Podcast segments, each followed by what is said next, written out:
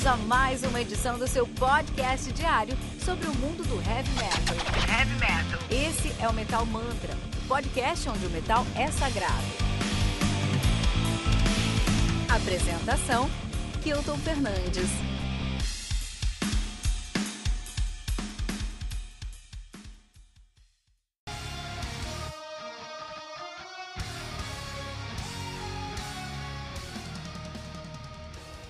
The Last Viking do Lives I, álbum lançado pela AFM Records no dia 23 de outubro de 2020.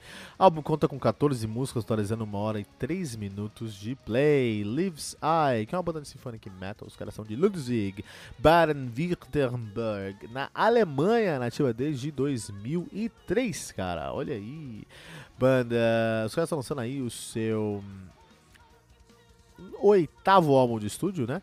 É, o debut dos caras é o Love, uh, Love Lorn de 2004, depois lançaram Vinland Saga de 2005, Njord de 2009, Dad de, dois, Dad de 2011, Symphonies of the Night de 2013, King of Kings de 2015, Sign of the Dragon Head de 2018 e agora o The Last Viking de 2020. A banda que é formada por Thorsten Bauer na guitarra, baixo, mandolim, orquestrações e coral.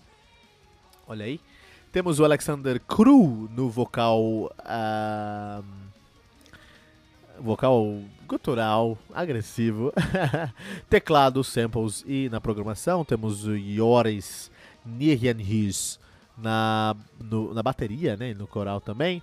Ilina Cirala no vocal e no piano. E o Mickey Richter no vocal, na guitarra e no vocal coral também. Olha aí, cara, muito interessante. Ao vivo eles tocam com o Ferry Dunsen na no baixo, né? Ele que é holandês, toca no Água de Anik, Anik van Gibbersman, na Live Christine, no The Sirens, no Gentle Storm e no Vor. Muito bom, muito bom, muito bom, muito legal. É, vamos, então, é, The Last King, primeiro, Last Viking, né? Primeiro, é, duas coisas. Eu vi uma reportagem essa semana aí, muito interessante, vou até deixar o link aqui no nosso show notes. O evidência genética prova, né, ou pelo menos sugere muito fortemente, que o ser um viking era uma questão de... era uma profissão era uma carreira. e não genético. Olha que legal. Não era, ser viking não era uma raça, era uma profissão. Interessante isso, né? Encontrei essa. Essa. Essa, essa reportagem. E isso foi legal pra esse review. Porque quando eu pensei The Last Viking, eu pensei, puta. Pelo conceito, conceito que a gente tem tradicional, Last Viking, puta, morreram todos os Vikings, ele é o último remanescente dessa raça austera, é, é, branca, loira, do olho azul, né? Inclusive, nessa reportagem que eu li, é, encontraram muitos traços de é, rituais vikings em, em, em, em membros é, de pele escura, de olho escuro e de cabelo escuro. É, então, realmente sugere uma, uma sugere, lógico que é um estudo e daqui dois, três dias vem outro estudo. É que nem um ovo, né? Tem ano que o ovo é bom, tem ano que o ovo não é bom. A ciência não se decide sobre o ovo. E no contexto aí, o, é, é uma evidência, mas a gente não sabe com certeza, vamos saber mais pra frente. Enfim, todavia, o fato é que muitas vezes sugerimos que seja uma profissão e não uma, uma raça. Então quando a gente pensa em The Last Viking, não é esse último membro da raça viking, e sim o último representante de uma profissão. The Last Viking é tipo o último alfaiate, né? Porque o mundo agora, que acontece lá na, na Escandinávia clássica, alguém abriu uma Renner, uma loja de roupas por atacado lá para todo mundo, muito barato. As pessoas começaram a comprar roupa nessa Renner, ninguém mais comprava roupa com Viking. Isso aí, o último Viking, na verdade, é o último alfaiate, cara. Olha só que maluquice, meu. Maluquice isso, né? Um outro, será, se o Liv tivesse visto essa reportagem antes desse álbum, será que lançariam esse álbum? Não sei, cara. Não sei, vamos ver aí. Legal, né? Mas enfim, é, outra coisa que eu queria é, é, é, salientar aqui, eu não sei muito sobre Viking, cara. Eu queria saber mais. Eu ver se eu assisto uma série aí. É dizem que aquela série, aquela série Viking é boa e é bem fidedigna. Então você que conhece a história dos Vikings, deixa um comentário no metalmantra.com.br e fala, Kilton, assista, porque é bom. Ou não assista, que não tem nada a ver com a realidade. Eu queria saber mais, então. Ou me recomende outra série, que talvez tenha mais a ver, né? Vamos ver, não sei. É, e esse álbum aqui demorou muito tempo pra sair, cara. E eu, eu, cara, eu tô ouvindo sobre esse álbum há muito tempo, cara. Muito tempo o pessoal tá falando desse álbum aqui. O Levi Zay tá fazendo promoção desse álbum aqui, mais ou menos uns dois anos, cara. Talvez um pouquinho mais, cara. Então, é, é eu, eu fiquei sabendo que eles vão lançar esse Last Viking faz um tempo, né? E eles estão um tempo falando isso aí, cara. Uns dois anos mais ou menos falando isso aí, cara. E lá, saiu, lançou é, o álbum, é, um álbum de Symphonic Metal. E isso é muito interessante pra gente conversar em 2020, porque tá indo na contramão aqui do que a gente poderia esperar.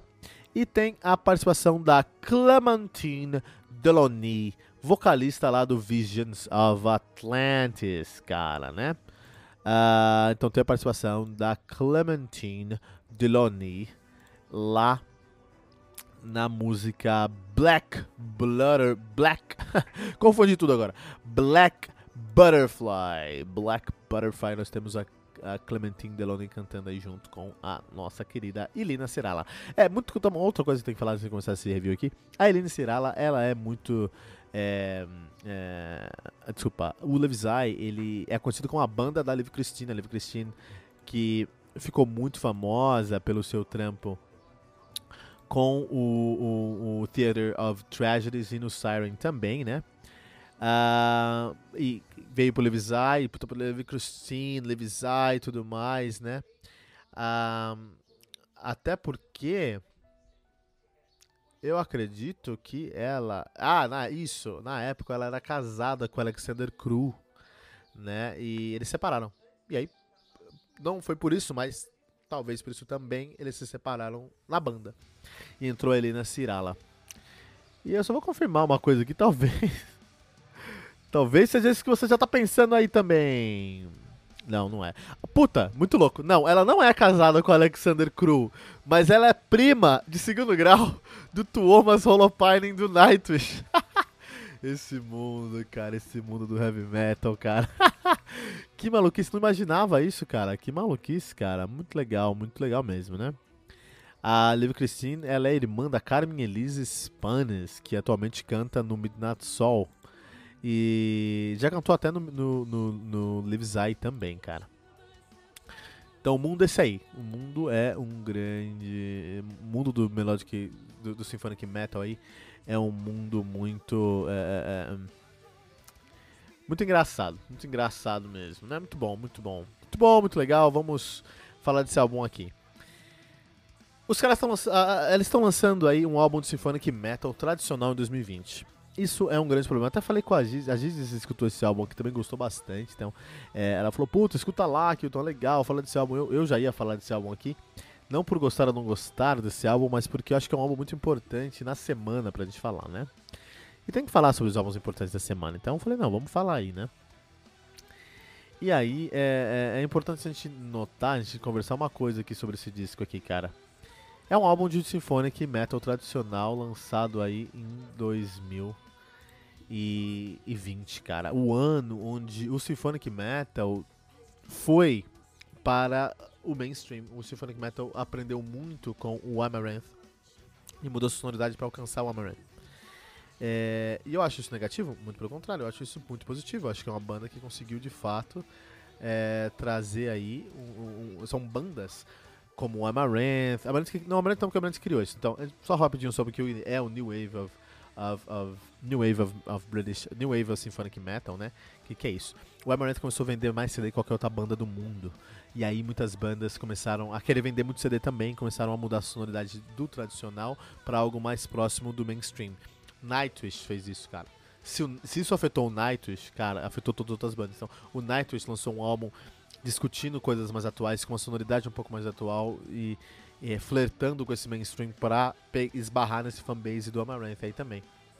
O Within Temptation, alguns anos, lançou o Resist, onde eles reformularam totalmente a sua sonoridade, a sua estética, o seu logo para entrar na caixa, entrar na mesma prateleira do, do, do, do, do Amaranth e começou a vender mais também. O Dark Sarah também reformulou toda a sua imagem e sua sonoridade para cair nessa caixa. O Beyond the Black. Então, muitas e muitas bandas que é, abandonaram o Symphonic, Symphonic Metal tradicional e vieram aqui para o New Wave Symphonic Metal. Que é um som que, particularmente, eu não sou muito fã de Symphonic Metal e não sou muito fã do New Wave Symphonic Metal. Esses dois. Esses, esses, esses dois cenários não são cenários que eu, que eu amo, assim, entendeu? Ah, mas eu consigo entender por que, que lançou e eu acho que, pô, tem que tem que. Se você vai, se você se o seu trabalho é ganhar dinheiro, se você encontra uma maneira de ganhar mais dinheiro, eu não vejo porquê. Acho meio estranho você mudar a sua sonoridade, até sua estética ali, né? Pra alcançar isso, né? Até onde você tá só é, dando uma guinada ao mainstream pra mostrar o seu trabalho pra mais gente e conseguir ganhar mais dinheiro, e até onde você tá se vendendo, né? Acho que é muito difícil aí esse. É, é essa linha aí, né, que separa esses dois, esses dois mundos. Todavia, acho que é ok você ter uma banda e querer ganhar mais dinheiro e alcançar o mainstream. O, o, o, o por outro lado, não foi para esse lado e tentou vir para assumir esse vácuo de poder criado dentro do Symphonic Metal, né? Porque agora na Twitch não tá mais aqui. O Epica, o Epica ainda tá, mas o Epica tá querendo também mudar essa sonoridade. Vamos ver o próximo álbum deles, né? Apesar que o Epic acho que não vai mudar, porque o Epic alcançou outro nicho, né? Que é o nicho do otaku. Depois que eles começaram, que eles fizeram aquela. aquela, aquela é, é, hum, aquela trilha sonora do Attack on Titans, cara, eles começaram a vender muito mais, ganharam um destaque muito maior também, né?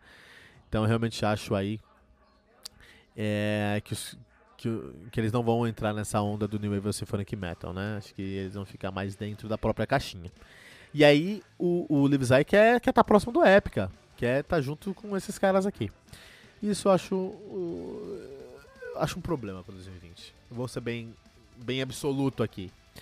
É um disco que, para quem é fã, pra fanbase, vai adorar. A Giges adorou. Eu, puta, ótimo, parabéns. Fico feliz que você pegou um álbum em 2020 e você gostou. Escute mais, por favor. Mas é um álbum que, cara, eu escutei muito pra fazer a resenha e como me doeu fazer essa resenha, porque eu não consigo encontrar distinções entre uma música e outra. Tem tanta gordura para queimar, entendeu? É um, uh, é, uma, é um álbum que, é, por um lado, tenta estar tá dentro do sinfônico, então traz muita orquestração, um vocal tradicional da orquestração, traz um, um, um, um riff simples, né? Bem dentro do, do, do symphonic uh, metal mesmo tradicional. Por outro lado, a bateria tá tentando flertar com New Wave of Symphonic Metal também. Então acho que eles não eles estão tentando alcançar a fanbase deles do Symphonic Metal e preparar uma transição para um, um, próximo álbum chegar no Symphonic é, é, é, Metal, New Wave of Symphonic Metal. Então, é, eu não acho que eles são tão fiéis ao Symphonic Metal assim. Acho que eles estão querendo é, migrar pro New Wave Symphonic Metal, só estão tentando testar como é que funciona. A bateria desse disco aqui já é uma bateria mais próxima do New Wave of Symphonic, Metal, of Symphonic Metal. Não sei se os outros elementos vão chegar lá também, mas o riff, a bateria em músicas aí, por exemplo, é, Night of the Ravens, é muito próximo de coisas do Amaranth. Então eles estão testando os terrenos, ver como funcionam. E esse álbum, para mim, acabou se tornando um álbum sem muito sentido, porque, por um lado, não é Symphonic Metal 100%. Por outro lado, não é New Wave Symphonic Metal 100% também. Então eles estão meio que nesse, nesse meio aí. O que, que eles são então? Eles estão nesse meio aí desses dois lugares aí. É, vamos ver o que vai acontecer com o próximo álbum deles, né? Vamos ver o que acontece, vamos ver onde chega o próximo álbum deles. Talvez no próximo álbum deles aí nós tenhamos uma uh, uma nova eles uma definição. Vamos fazer isso ou não vamos fazer isso aí, né? Uh, o que é possível nesse álbum aqui tem coisa positiva para quem é fã vai achar esse álbum muito positivo porque eu concordo que para quem é fã é, tem tudo que você precisa para um álbum symphonic metal. Você tem a orquestração muito sólida, muito forte. Você tem aí uma uma um teclado muito presente, cara. O teclado tá em todos, todos os, os, os, os momentos desse álbum aqui. Todos os momentos você vai encontrar um teclado muito presente, o que é muito legal também, né? É, para quem gosta de Symphonic. Eu tô falando pra quem gosta, mas eu, go eu gosto de algumas coisas de Symphonic Metal. Eu gosto bastante de algumas coisas de Symphonic Metal. Tem coisas de época que eu gosto pra caramba, tem coisas de Nightwish que eu gosto pra caramba. E o grande problema do Symphonic é você não ser original o suficiente para se separar da imagem do Epica e do, e do Nightwish, que são os grandes nomes do Symphonic Metal, ou ser original demais e não cair na, na caixa do, do Epica e do Nightwish. É, e como você está falando de bandas que geralmente tem um vocal feminino, é, um vocal feminino é, sinfônico acaba se tornando muito parecido um dos outros. Lógico, tem timbragem, tem sotaque, tem até alcance. Logicamente que é, Flor Jansen não é parecido não é igual a Tarja Turunen. A Tarja é bem diferente, na verdade. Mas Florgense não é idêntico a Tarja Turunen, que não é idêntico a, a, a Nite Ozen, que não é idêntico a, a, a, a Lauren Hart, que não é idêntico a Clementine Delony, que não é idêntico, idêntico a Elina Cirala, que não é idêntico também aí a, a, a Liv Christine mas é, tão próximos. Então você conseguir. É muito difícil fazer um Symphonic bom, assim. Eu acho que o melhor trabalho de Symphonic que eu vi na vida foi o, o trabalho da, da é, o trabalho da Flor Jensen com o Revamp. O Revamp, o primeiro álbum do Revamp, o Revamp Revamp, e o segundo também, o Wild Card. É, é, é, não, mas acho que eu queria falar mesmo do primeiro. Eu dei uma olhada aqui no setlist. E apesar de ter músicas legais nos primeiro, no segundo álbum, que é o Wild Card, é no primeiro álbum, no Revamp, que tem o My Curse. É, Sweet Curse, que tem a participação do Russell Allen, cara. Realmente eu vi a capa que é essa mesmo. Então, o revamp do revamp da, da Flor Jensen, cara, esse trabalho de sinfônico eu acho que é incrível. Porque é um, um trabalho que tem a Flor Jensen, que é um vocal feminino, mas é um vocal feminino com tanta atitude, com tanta personalidade, com tanta identidade musical, com um timbre diferente, com músicas que foram feitas tentando, se tentando chegar num, num, ponto mais próximo do, do Nightwish, mais, e do Epic, enfim, do, do Sinfônico tradicional, mais desafiando os limites do Sinfônico tradicional e trazendo um, um, som único, cara. Eu não consigo encontrar um Symphonic Metal, apesar de ser um Symphonic Metal tradicional, não consigo encontrar um Symphonic Metal parecido com o Revamp. É, eu acho difícil, cara, eu acho muito difícil fazer um Symphonic Metal, Symphonic Metal com a qualidade do Revamp, por exemplo. O Last King, do uh, nem tentou. Nem tentou.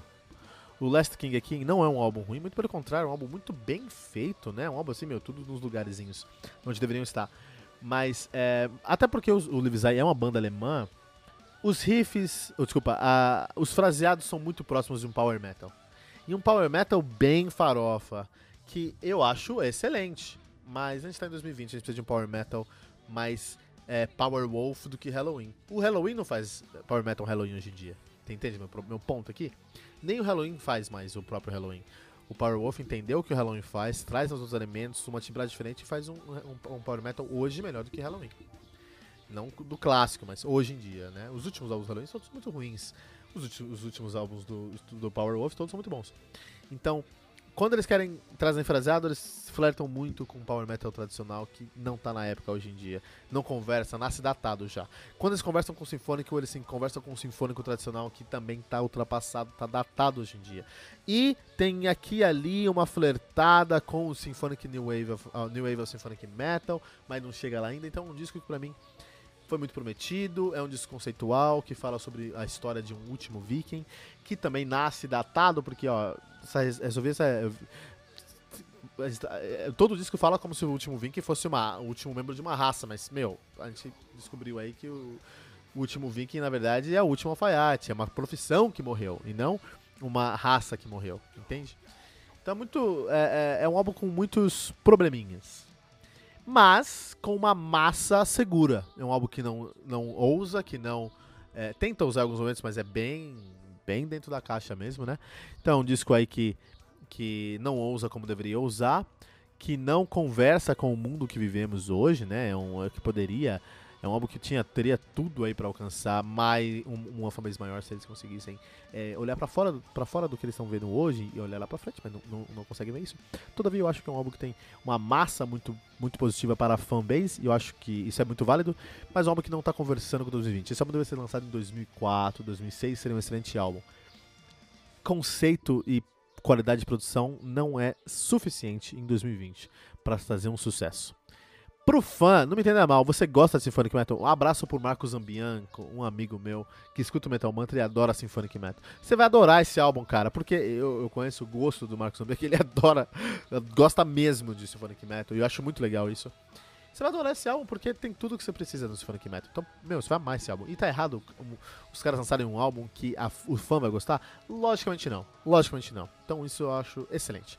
Por outro lado, para a cena Heavy Metal 2020 é um álbum que deveria ter uma outra roupagem. Não uma outra roupagem, mas deveria ter um mais ousadia. Deveria ser arriscar mais e não arriscou. Vamos esperar o próximo álbum. Vamos ver se esse flerte com o Symphonic New Wave convence os caras a dar, colocar esses dois pés na porta e mudar. E ver se essa mudança é positiva ou não. Vamos ver se se reformulam ou não. Vamos ver como funciona isso aí no próximo lançamento do, uh, uh, do Lives Eye, né? E eu queria saber a sua opinião aí. Qual banda você é tão fã? Qual estilo você é tão fã que se o cara lançar um álbum datado, um álbum sem a ousadia, você ainda vai amar e consumir sem parar? Deixa seu comentário aí em mentalmantra.com.br.